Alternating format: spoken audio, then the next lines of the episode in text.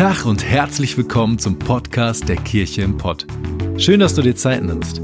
Wir hoffen, dass du die folgende Predigt echt genießen kannst und sie dich persönlich weiterbringt. Wir wünschen dir eine ermutigende und inspirierende Zeit. Viel Spaß.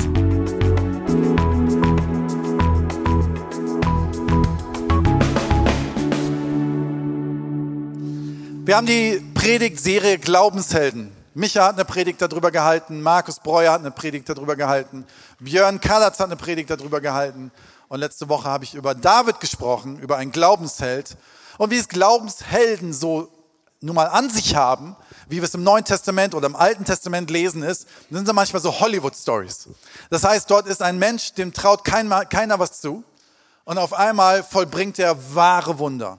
Und wir lesen es durch und können es als Ermutigung sehen, dass wir sagen, egal woher ich komme, Gott traut mir etwas zu. Und ich fand es genial, letzte Woche über David zu predigen, habe selber so viel Erkenntnis daraus gezogen. König David, als er noch kein König war, hat er als Teenager mitbekommen, dass seine ganzen Verwandten und sein ganzes Volk kämpft gegen einen einzigen. Hunderte, Tausende kämpften gegen einen einzigen, der nannte sich Goliath. Und alle hatten Angst. Alle standen da und haben gezittert und haben Angst gehabt vor dem, weil der so groß und mächtig war und weil er so laut gebrüllt hat. Und David als Teenager, der eigentlich nur Hirte war, kommt in diese Situation und sagt, was macht ihr denn hier? Was seid ihr denn für Mem? Wir haben einen großen Gott. Was soll uns dieser Goliath anhaben?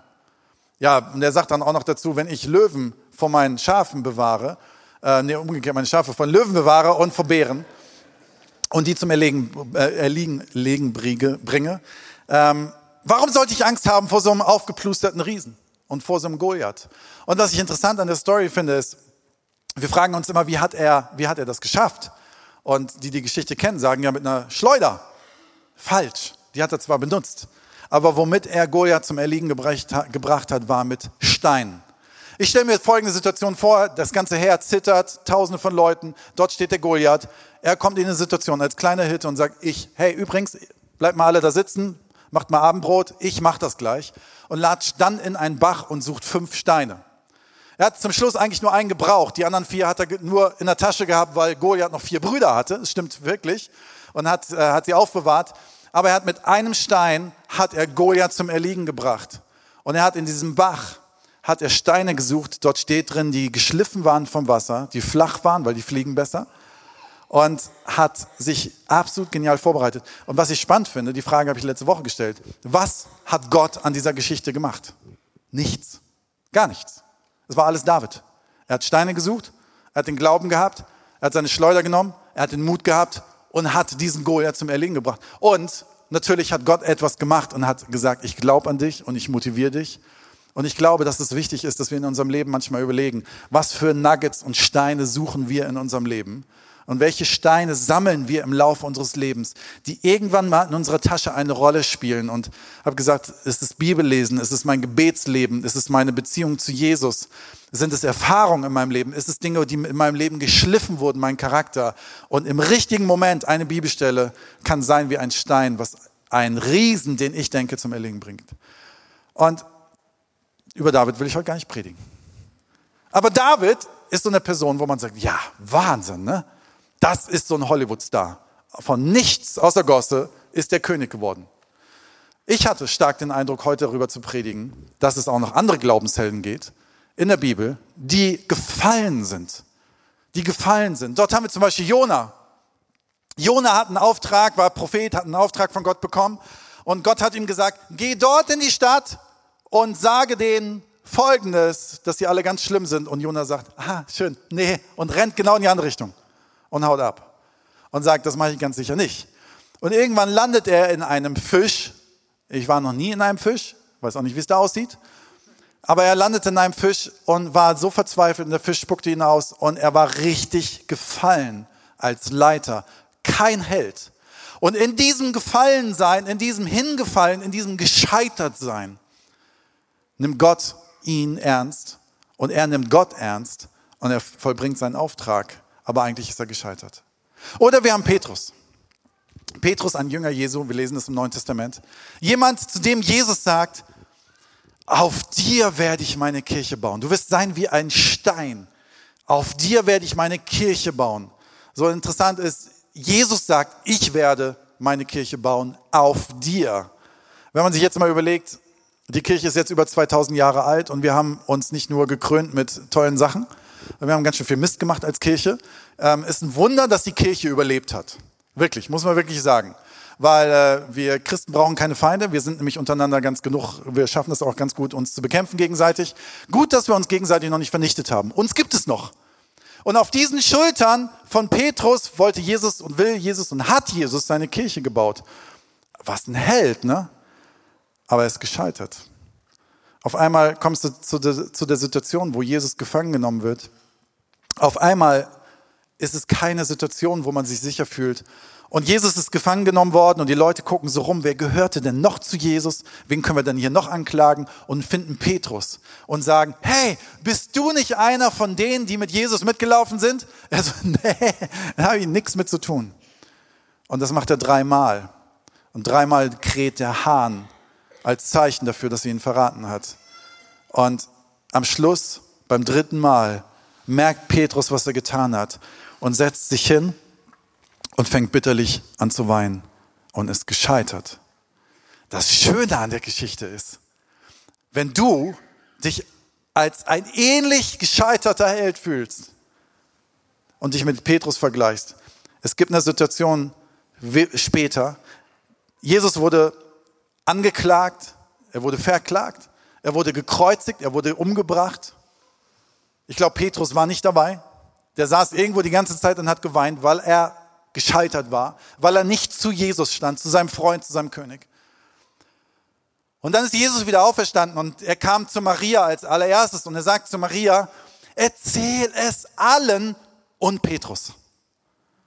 Weißt du, was ich daran genial finde? Der am meisten gescheitert wird, wird am meisten genannt. Auch der soll zu mir kommen, auch den habe ich genauso lieb und der soll bitte erfahren, dass ich lebe und dass er leben kann und dass er Vergeben, Vergebung erfährt und falls du dich gescheitert fühlst in deinem Leben, sagt Gott vielleicht Kirchenpott und du. Und du, dein Name. Du bist geliebt. Du bist gerufen. Dich habe ich ausgewählt, egal wo du herkommst. Aber über Jona und Petrus wollte ich auch, noch, auch nicht predigen. Ich will über jemanden ganz anders predigen. Über Elia. Elia, auch ein Prophet. Ein Prophet, der ähm, auch erst so ein bisschen Heldentum hat, der gute Dinge tut, der geniale Sachen vollbringt.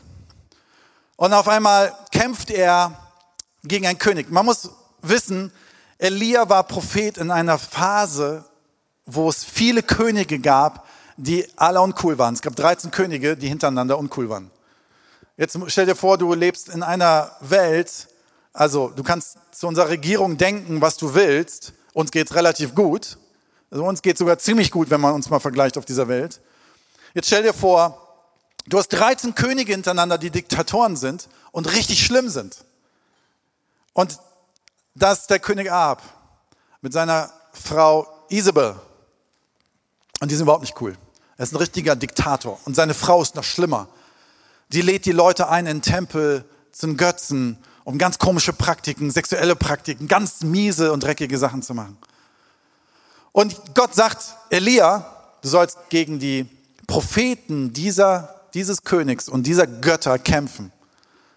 Und Elia ist treu und macht es und ist treu seinem Gott gegenüber.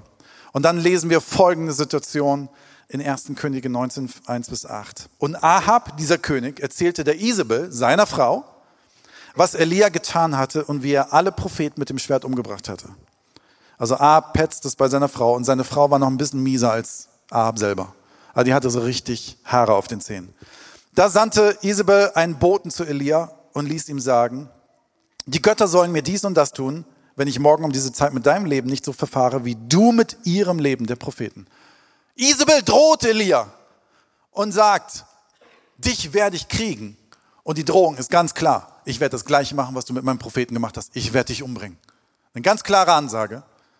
Eine ganz klare Aussage und eine Drohung, wo jeder damals wusste, die wird vollzogen und die wird auch passieren. Und als er das sah und hörte, machte er sich auf und ging fort, um seines Lebens willen. Also um seines Lebens willen, auf Deutsch gesagt, mich umzubringen. Und er kam nach Beersheba, das zu Juda gehört, und ließ seinen Burschen dort zurück. Er selbst aber ging hin in die Wüste eine Tagreise weit und er kam und setzte sich unter einen Ginsterstrauch. Irgend so Strauch, der in der Wüste war. Und er bat sich den Tod und sprach, es ist genug. Ganz ehrlich, Gott, es reicht. Ich habe jetzt so viel für dich getan. Ich habe mir den Arsch aufgerissen. Ich habe mein, hab mein Leben riskiert. Ich habe meine Berufung gelebt. Und jetzt reicht es mir. Es ist genug. Denn das, was jetzt kommt, ist mir eine Schippe zu viel.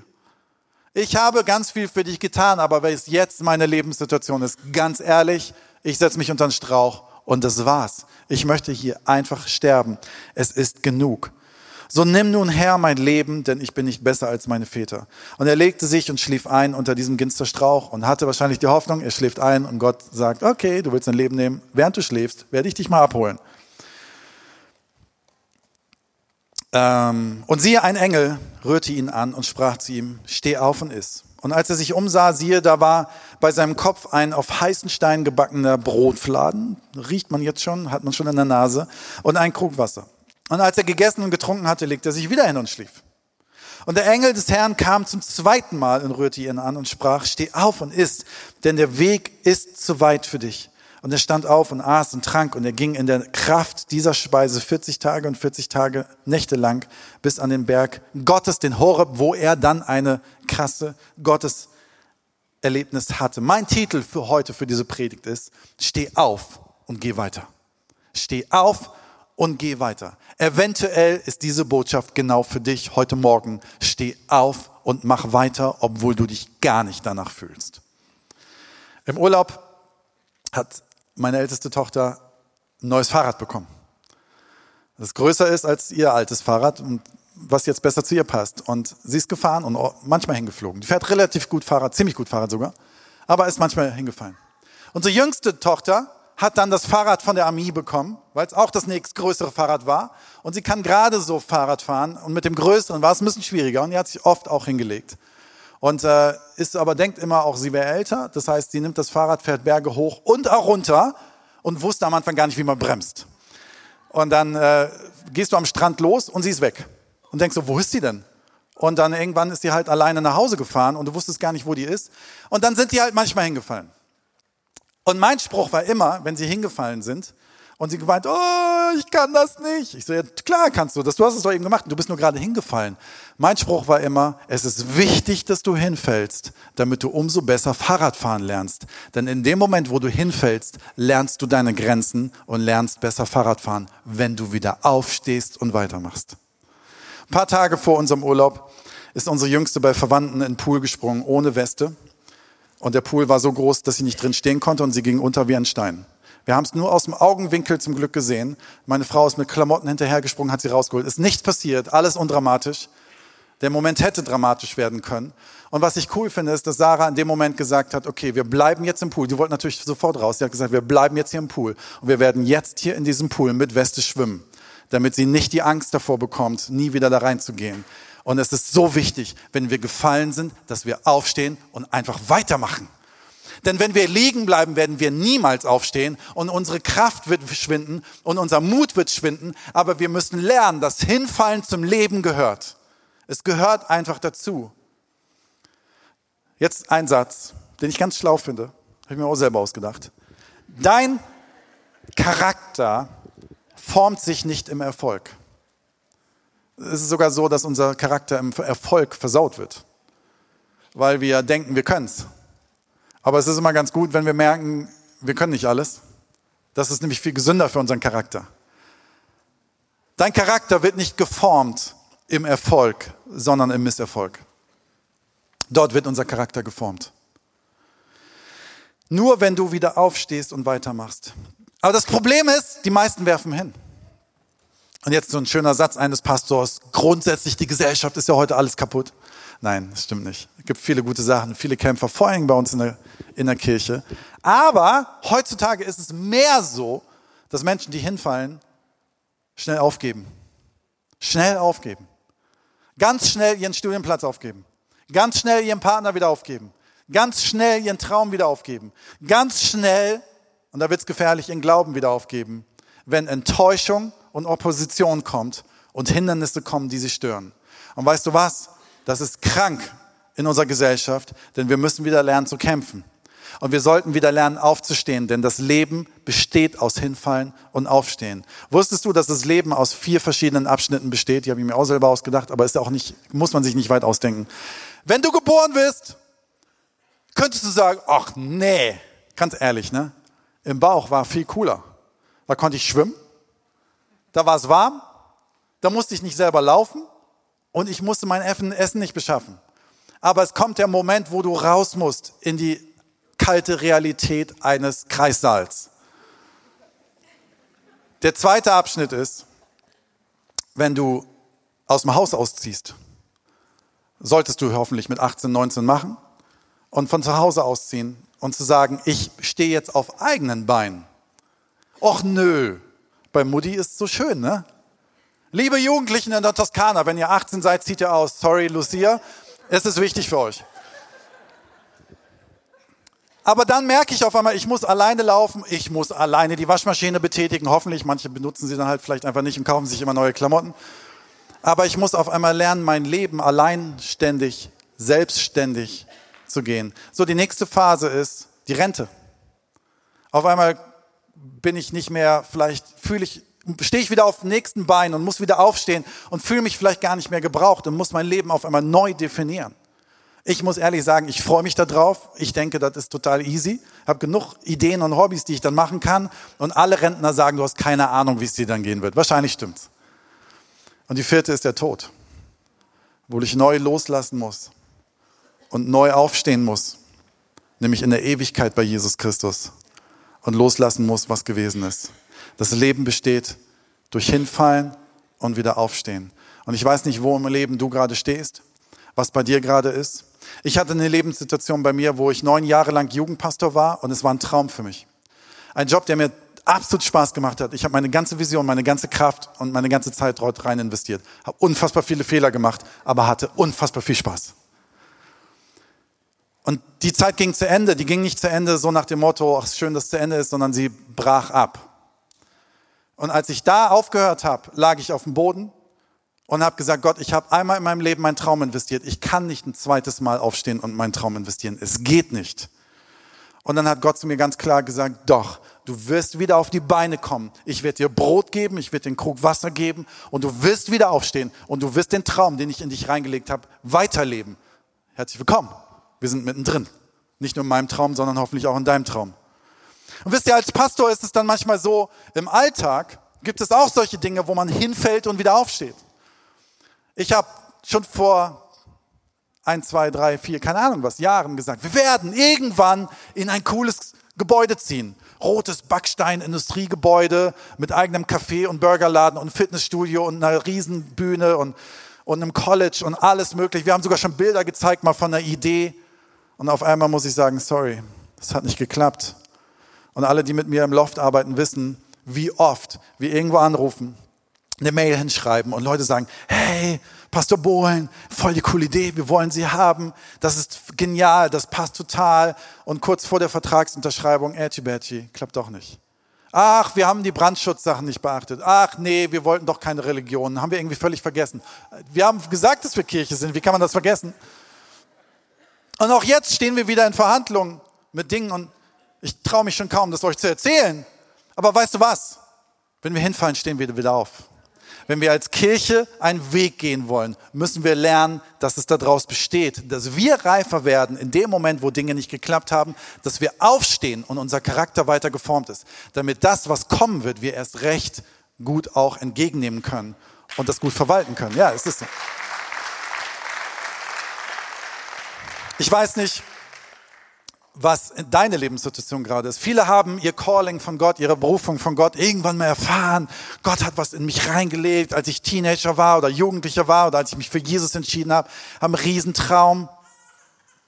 Und auf einmal sitzt du unter so einem Ginsterbuschstrauch da in der Wüste und sagst, nee, das war ja voll enttäuschend, als ich diesen Traum angefangen habe. Da kamen ja auf einmal Probleme. Nee, Den begrabe ich jetzt mal den Traum. Viel schlimmer ist, vielleicht wurdest du richtig enttäuscht von der Kirche oder von anderen Menschen. Und dann tut es mir leid, dass es passiert ist. Aber du sagst, ich werde diesen Traum nie wieder anpacken. Ich werde ihn unter diesem Strauch begraben. Vielleicht geht es dir in deinem Glaubensleben so, du warst mal leidenschaftlich im Glauben. Du hast in deinem Gottesdienst dich für Jesus entschieden oder zu Hause in deinem Wohnzimmer. Du hast dich taufen lassen, du bist mit Jesus den Weg gegangen. Du warst euphorisch, du hast sogar angefangen, Bibel zu lesen und merkst auf einmal, hä, irgendwie ist die Leidenschaft weg. Gibt es Gott überhaupt? Und du sitzt unter so einem Strauch und du sitzt dort und bist total frustriert und denkst, soll ich vielleicht meinen Glauben beerdigen? Viele haben vielleicht angefangen mit Euphorie, mit uns zusammen hier Kirche zu bauen. Und haben gesagt, ja, eine Kirchengründung. Und auf einmal waren wir nicht perfekt. Sorry dafür. Wir sind alle Menschen. Es kann sein, dass vielleicht ein Leiter oder ich dich enttäuscht habe. Vielleicht ist irgendwas nicht so gelaufen, wie du dir es vorgestellt hast. Vielleicht hast du dich nicht frei genug gefühlt. Vielleicht hast du irgendwie gedacht, ich will doch eine andere Form. Und du sitzt unterm Strauch und sagst, ach, weißt du was, Kirche bauen ist, ganz ehrlich, das ist von gestern. Heute braucht man keine Kirche mehr. Heute versammelt man sich mehr so alleine. Man versammelt sich alleine so mit seiner Bibel zu Hause. Ich möchte nur eine Sache gerne sagen und die sehr deutlich. Dein Christsein wirst du nicht ohne Kirche leben können. Du wirst es können, aber es ist einfach mega anstrengend. Denn wir brauchen uns gegenseitig. Wir haben als Kirche eine Riesenkraft zusammen, aber wir brauchen uns auch, weil wir uns gegenseitig schleifen. Es gibt keinen Ort, wo du mehr geschliffen wirst als in der Kirche Jesu Christi, wo dein Charakter wächst und wo wir zusammenfallen und wieder aufstehen. Aber vielleicht sitzt du gerade unter dem Strauch und sagst, pff, ganz ehrlich, ich weiß nicht, ob ich Kirche noch brauche. Viele haben vielleicht ihre Kreativität, die sie von Gott bekommen haben, Songs zu schreiben, Bilder zu malen, Theaterstücke zu schreiben, keine Ahnung, Videos zu machen oder was auch immer. Gemerkt, nee. Also meine Songs wollte überhaupt keiner hören. Und die ersten waren auch echt total schief. Ja, aber weißt du was? Vielleicht ist das schief, der schiefe Song für dich hingefallen, aber vielleicht nutzt Gott den noch für etwas, wo du keine Ahnung hast, wofür Gott ihn nutzen möchte. Aber du sitzt unter diesem Strauch und merkst, nee, meine Songs, die beerdige ich jetzt. Ich weiß nicht, wo du stehst in deinem Leben. Du könntest jetzt mehrere Beispiele mit deinem Job, mit deiner Ehe noch da hinzuführen. Ich glaube aber eine Sache ganz sicher, dass heute Morgen hier Menschen sitzen, die das sich, da drin sich identifizieren können. Aber ich glaube ganz sicher, und das war mein Eindruck für diese Predigt, ich hatte, ich wollte was ganz anderes predigen. Und in der Vorbereitung habe ich gemerkt, ich soll genau darüber predigen, über Helden, die scheitern. Vielleicht bist du heute Morgen hier und ich glaube ganz sicher, dass du aus dem Grund hier bist, weil der Heilige Geist möchte einen Ruck durch unsere Kirche geben, dass Menschen wieder neu aufstehen. Und dass Menschen nicht sitzen bleiben unter diesem Strauch und sterben wollen. Nicht Dinge in ihrem Leben sterben lassen, sondern sagen, okay Gott, wenn du noch mehr mit mir vorhast, dann bin ich bereit, auch nochmal aufzustehen. Aber Elia sagt, es ist genug. Es ist genug Gutes passiert. Nee, eben nicht. Es ist überhaupt nichts Gutes passiert. Es ist genug Schlechtes passiert. Es ist so viel passiert, dass ich echt keinen Bock mehr habe.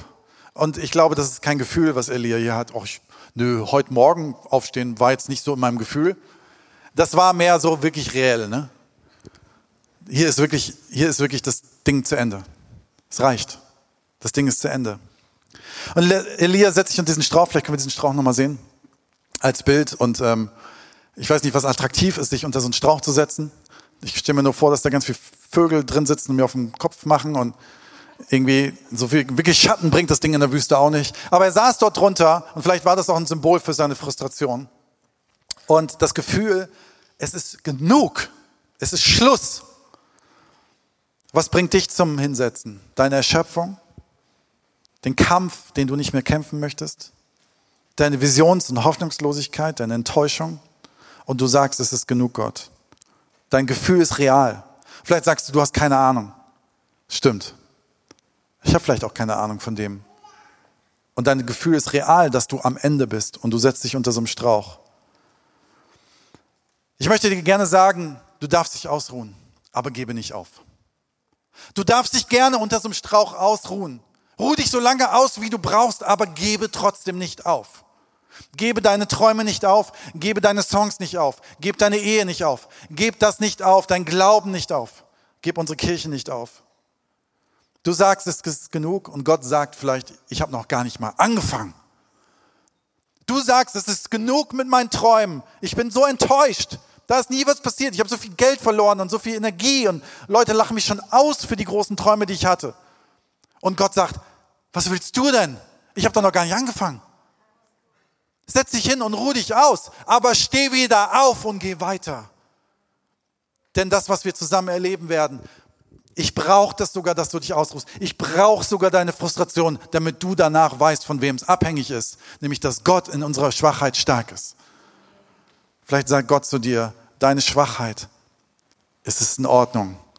Ich sehe sie, du musst gar nicht stark sein, aber ich bin stark. Ich bin stark in den Schwachen. So, und dann sitzt er dort. Ich stelle mir die Situation so vor, dass er ja, wie gesagt, nicht irgendwie so, so, er sitzt hier nicht, um Mitleid zu bekommen. So, es gibt ja auch manchmal Leute, die sitzen irgendwo ganz betröppelt, um Mitleid zu bekommen. Ist auch in Ordnung. Aber er sitzt hier nicht, um Mitleid zu bekommen, sondern er sitzt hier, um zu sterben. Und in seinem Prozess zu sterben, tippt ihm ein Engel auf die Schulter. Und ich stelle mir das so vor, so nach dem Motto, ey, stör mich nicht beim Sterben. Was willst du denn jetzt? Ein Engel, was, was? jetzt ist es zu spät. Es ist zu spät, dass du irgendwie, ich brauche kein Mitleid. Das ist zu spät. Hau ab. Aber der Engel tippt ihm auf die Schulter und stellt ihm etwas hin und stellt ihm was zu essen hin und will ihm damit gerne sagen, ich möchte dich mit Brot und mit einem Krug gerne ermutigen, dass das, was du gerade erlebst, hier nicht vorbei ist. Und manchmal ist es so, dass Dinge in unserem Leben passieren, die wir bekommen als Ermutigung für etwas, was noch kommen wird. Vielleicht sagst du, Gott hat mir etwas gerade gegeben, ich bin frustriert und ich will was begraben. Und dann kam Sonntagmorgen einer mit einer Bibelstelle auf mich zu und sagt, irgendwie Psalm 27, Vers 1, ich bin dein Licht, ich bin deine Burg, ich bin dein Heil oder was auch immer da steht. Vor wem solltest du dich fürchten? So ungefähr steht es da. Und du denkst so, Gott, ganz ehrlich, ich brauche gerade eine Lösung für mein Problem. Ich brauche keine, ich brauche kein Kalenderblatt. Ich brauche keine Bibelstelle. Aber weißt du was? Das, was Gott dir in deiner Frustration gibt, hilft dir für den nächsten Schritt, der kommen wird. Nimm es bitte sehr ernst, was Gott dir gerade gibt. Vielleicht gibt Gott dir gerade das, was du brauchst. Vielleicht gibt Gott dir gerade den Job. Sei treu mit dem, was er gerade dir gibt. Denn das, was danach kommt, wird er dir geben. Und der Weg wird anders sein, als du es dir vielleicht gerade vorstellst. Er gibt hier ihm Brot und Wasser. Gut, danach schläft er wieder ein und hat dann so wahrscheinlich gedacht, ja, danke für das Brot und für das Wasser auf meinem Weg zum Sterben. Jetzt bin ich auch noch mal gesättigt auf dem Weg zum Sterben und dann schläft er wieder ein und dann weckt ihn der Engel nochmal. Und er sagt, vielleicht, ey, stör mich nicht bei meinem Entschluss nicht mehr zu träumen, stör mich nicht bei meinem Entschluss nicht mehr zu hoffen, stör mich nicht bei meinem Entschluss die Kirche zu verlassen, stör mich nicht mit meinem Leben, was ich aufgeben möchte. Aber er sagt ihm, ich möchte dir etwas geben, damit du gestärkt bist. Ich möchte gerne Lukas 11, 9 bis 13 vorlesen. Darum sage ich euch, bittet und es wird euch gegeben, sucht und ihr werdet finden, klopft an und es wird euch geöffnet. Denn jeder, der bittet, empfängt und wer sucht, findet und wer anklopft, dem wird geöffnet. Ist unter euch ein Vater, der seinem Kind eine Schlange geben würde, wenn es ihn um einen Fisch bittet? Ganz sicher nicht. Oder ein Skorpion, wenn es ihn um ein Ei bittet? Wenn also ihr, die ihr doch böse seid, das nötige Verständnis habt, euren Kindern gute Dinge zu geben, wie viel mehr wird dann der Vater im Himmel denen ähm, denen den Heiligen Geist geben, die ihn darum bitten. Hier steht ganz klar, wenn wir eine Not haben, wird Gott uns nicht etwas geben, was wir nicht gebrauchen können und was uns schadet. Das, was er uns gerade gibt, wird uns nicht schaden, sondern wird uns gut tun. Und der Engel ist wie meine Frau Sarah. Ich habe nicht mehrere Frauen, deswegen sage ich nicht meine Frau Sarah, aber wie meine Frau. Wenn ich in Situationen bin, wo ich total frustriert bin und sage, oh, ist alles so schlimm, meine Campuspastoren, die drehen alle durch. Nein, Quatsch, stimmt nicht und völlig nervlich am Ende ist, dann kommt sie an und sagt, isst mal was. Wie? Wie soll was essen? Ich habe hier ein, ein ernsthaftes Problem. Ich habe keine Zeit zum Essen. Ich muss jetzt ins Loft fahren und ich muss die halbe Welt retten. Die so, isst mal was. Und weißt du, was, wisst ihr, was passiert? Ihr wisst es alle. Viel mehr als ich.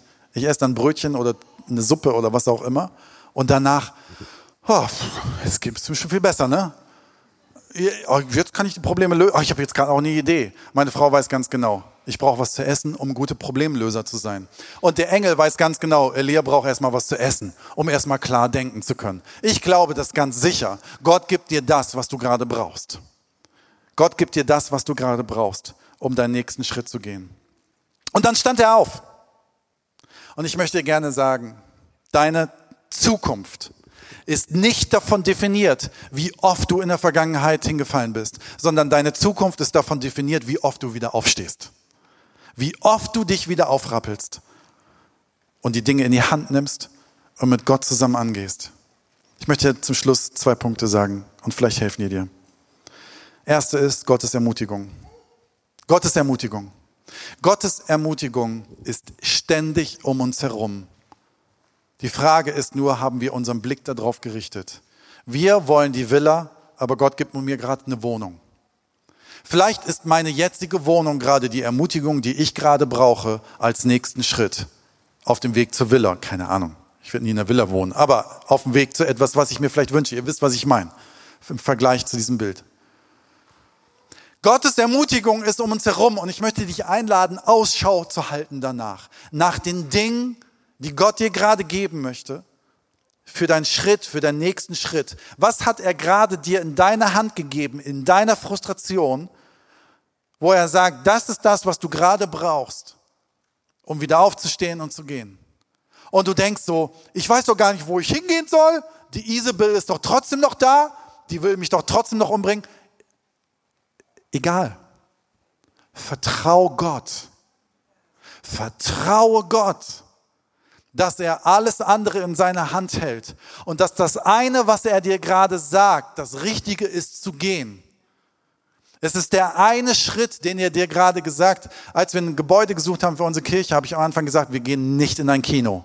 Das machen nämlich alle anderen. Ich bin so ein Typ, lass uns erst recht das nicht machen, was alle anderen machen. Wo sind wir gelandet? Im Kino. Ich habe das genommen, was wir bekommen haben, weil wir haben nichts anderes bekommen. Keiner wollte uns haben. Wisst ihr was? Das Kino war der Schlüssel für alles andere danach. Was ist das, was Gott dir gerade gibt, was du missachtest, aber was gerade für dich das Richtige ist? Wer weiß, wo Gott dich hinführen wird danach? Gott promotet uns, nicht wir selber.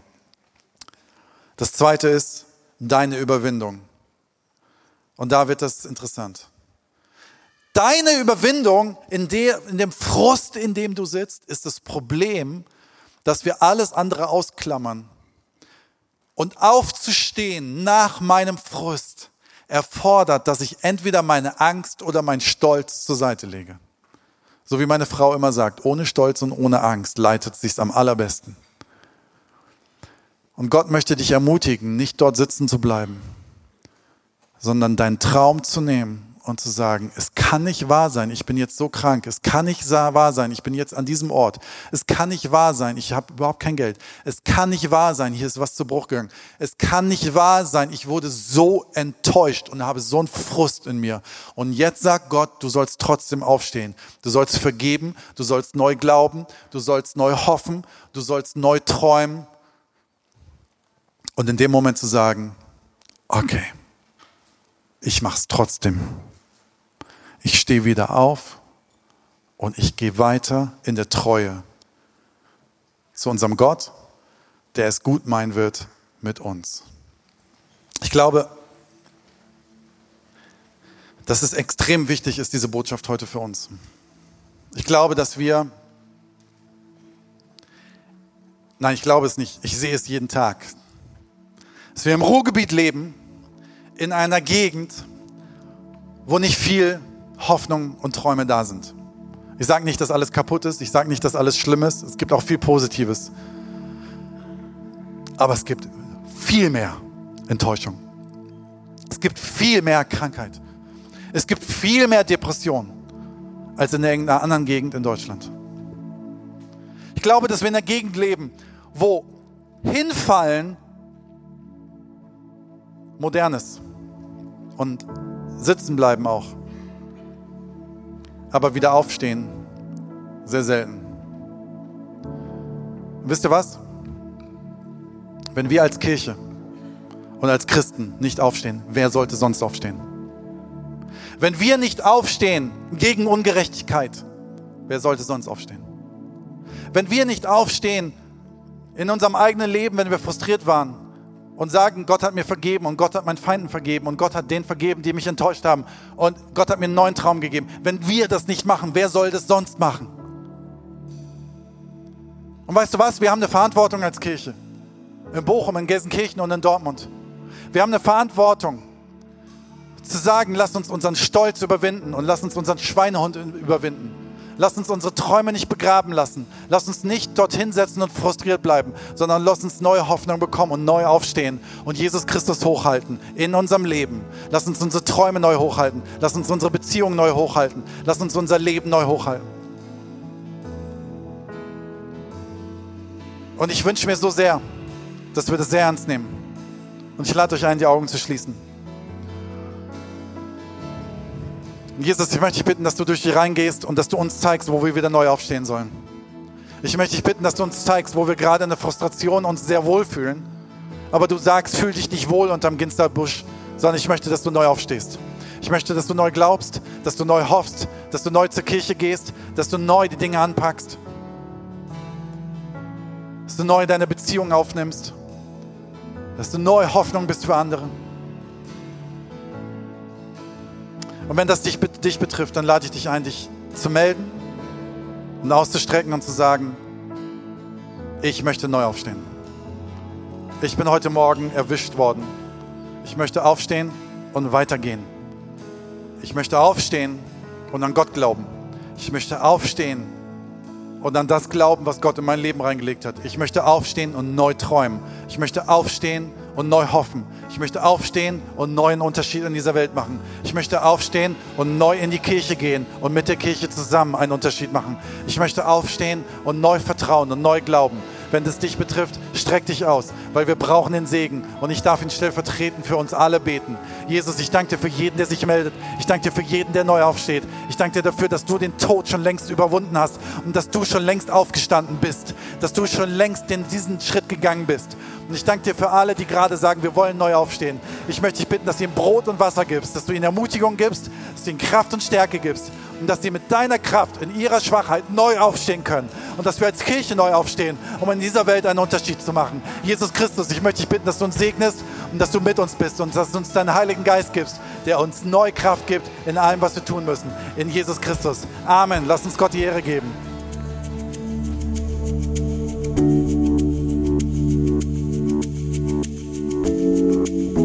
Wir hoffen, dass dir die Predigt weitergeholfen hat.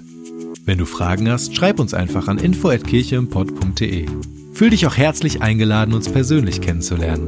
In unseren Gottesdiensten jeden Sonntag 10 und 12 Uhr in der Gastronomie im Stadtpark in Bochum. Für alle weiteren Infos zum Leben unserer Kirche besuche unsere Website oder folge uns auf Instagram. Wir wünschen dir noch eine geniale Woche. Glück auf!